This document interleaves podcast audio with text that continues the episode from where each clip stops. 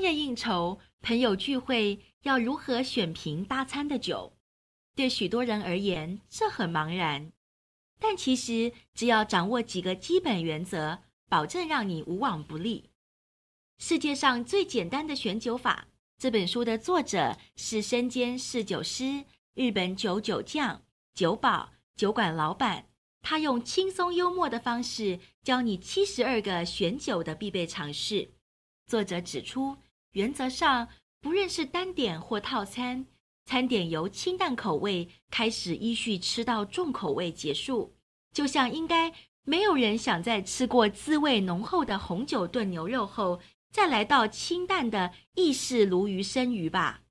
吃过重口味餐点后，再回头吃清淡菜色，会觉得少了一点什么。葡萄酒也是一样的道理。只要意识到先轻后重，搭餐就不容易失败。前菜一开始应该用白酒来起头，对沙拉或意式生鱼片等前菜料理来说，白苏维农都是最棒、最完美的伙伴，因为白苏维农带着青涩的香草味道。和蔬菜、意式生鱼片等鱼类料理所使用的香草，甚至是酸豆的香味都非常对味。如果想尝尝重咸的生火腿片，也可以在前菜的后半试着搭配红酒。有人或许会以为鱼类料理一定要搭白酒，其实像尾鱼等红肉鱼，反而和轻盈的红酒比较对味。读者们可以用颜色来记忆，也就是白肉鱼搭白苏维农，红肉鱼则搭配轻盈的红酒。品尝容易有腥味的鱼类料理，搭配甲州或贝利 A 葡萄酿制的日本葡萄酒最棒。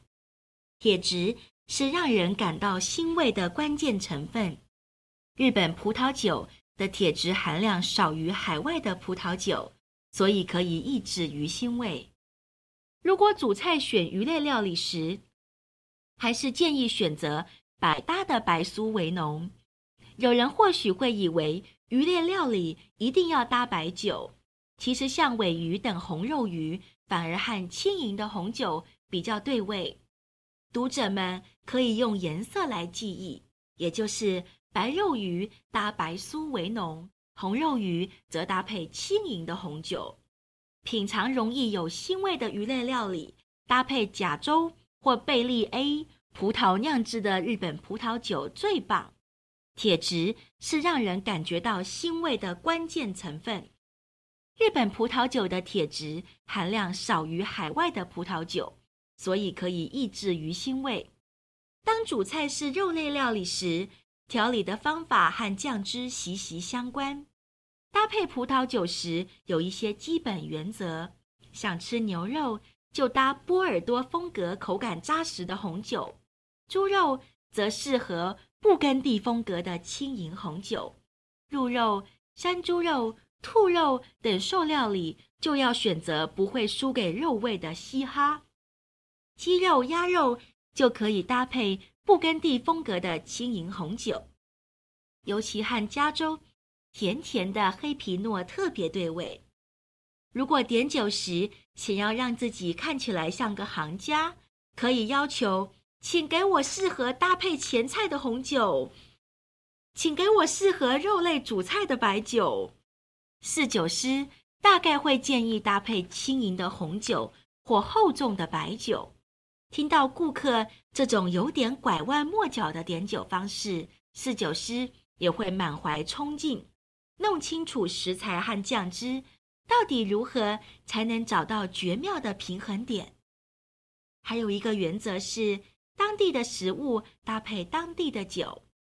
葡萄酒原本就是以在那块土地上收成的葡萄酿制的地酒。葡萄酒和日本酒或烧酒一样，是当地的人为了享用餐点而酿制的酒。